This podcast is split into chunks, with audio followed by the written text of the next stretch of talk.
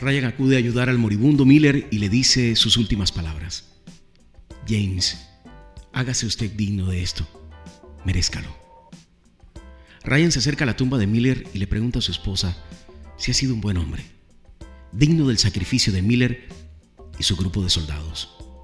Tras lo que hace un saludo militar a la cruz bajo la que reposa su Salvador. Esta es la última parte de una película llamada Salvando al Soldado Ryan. Es una de las películas más famosas de Tom Hanks y que también hace parte del universo de películas de Steven Spielberg. Habla acerca del sacrificio, habla acerca de lo valioso de una vida. Cuando no tenemos idea de lo que está en juego con nuestra vida, somos irresponsablemente liberales. Corremos por la vida, jugamos con el tiempo en contra y lastimamos, herimos, pasamos por encima de otros, atropellamos la gracia que nos mantiene vivos. Somos incapaces de discernir el dolor ajeno y nos convertimos en seres consumistas preocupados por aprovechar el tiempo en diversión y entretenimiento. Crecemos en intelecto y en posesiones, pero descuidamos nuestra alma y espíritu, al punto que solo llenamos los gimnasios para cuidar nuestro cuerpo y poder aparentarlo en redes sociales para impresionar a gente que no conocemos y a la que al final no le importamos. Somos hojas movidas al viento de las emociones. Nos volvemos dadivosos por moda. Honrados desde nuestra posición para acusar al ladrón mientras robamos a la empresa del servicio eléctrico. Culpamos a los medios y a la política por nuestras condiciones lamentables de pobreza o nos volvemos mezquinos y arrogantes ante la riqueza.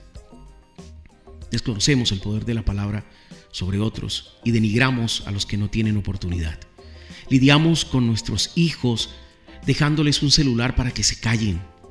Enfrentamos los problemas desde la pantalla de un computador o la depresión frente al televisor.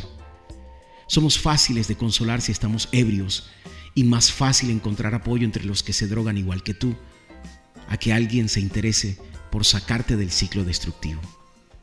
Señalamos madres solteras, mientras ellas hacen apología de ser libres y empoderadas, escuchando canciones que las denigran y las abusan. El amor se convirtió en un objeto digno de museos, y solo los ancianos entienden que el mundo se fue al traste Criticamos a los perdidos sexualmente mientras no sea nuestro hijo o hermano. Peor, aplaudimos y promocionamos que los niños sean desviados mentalmente de su condición biológica y que crean que la orientación sexual es un sentimiento y no algo biológicamente palpable. Somos seres egoístas y mezquinos en nuestra propia mediocridad y nos molesta cuando alguien señala nuestros errores, porque todos hoy en día somos moralmente actos para hacer lo que nos venga en gana.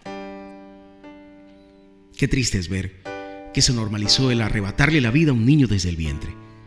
Que la droga está bien si se consume con permiso. Que el sexo no es para demostrar amor y crear familia, sino un acto divertido como jugar al parqués cualquier noche y en cualquier parte.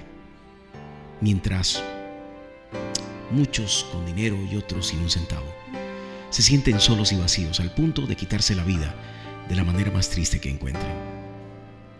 ¿Cómo creamos y derribamos ídolos de pies de barro? ¿Cómo olvidamos a Dios y lo sacamos de los colegios, de las universidades? Lo volvimos un objeto de estudio que perdió su sobrenaturalidad y perdió poder.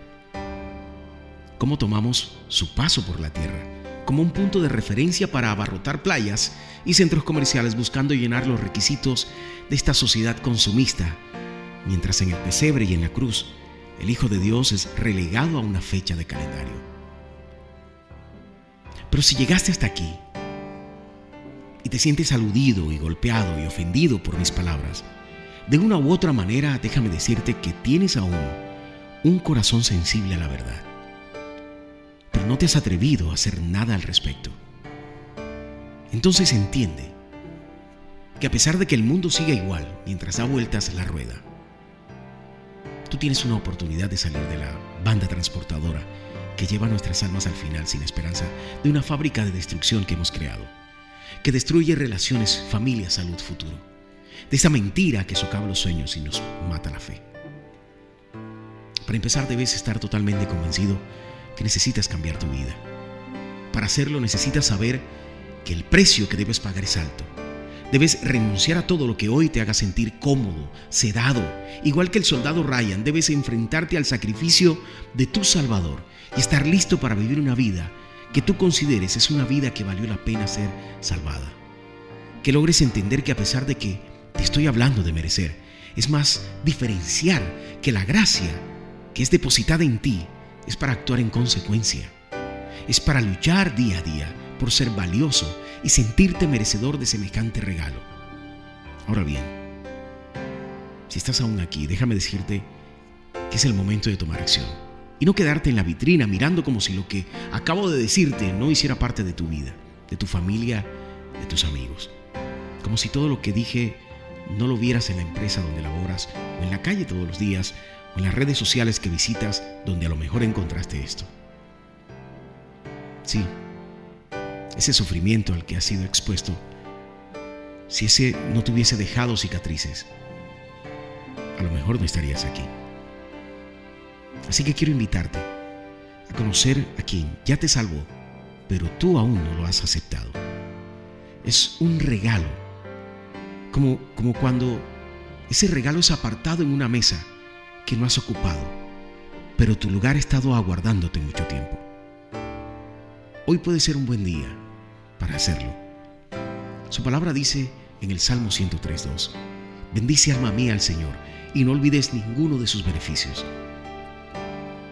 Esta es una invitación a verte frente a frente con el único que puede darle un sentido distinto a tu vida.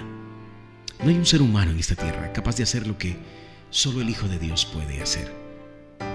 Sobre todo enseñarte lo que ya hizo, para así ayudarte a convertirte en la persona que debes ser y no sigas siendo lo que otros esperan de ti, sino quien realmente Dios creó, para llevar entonces una vida plena en medio de las dificultades de la vida cotidiana.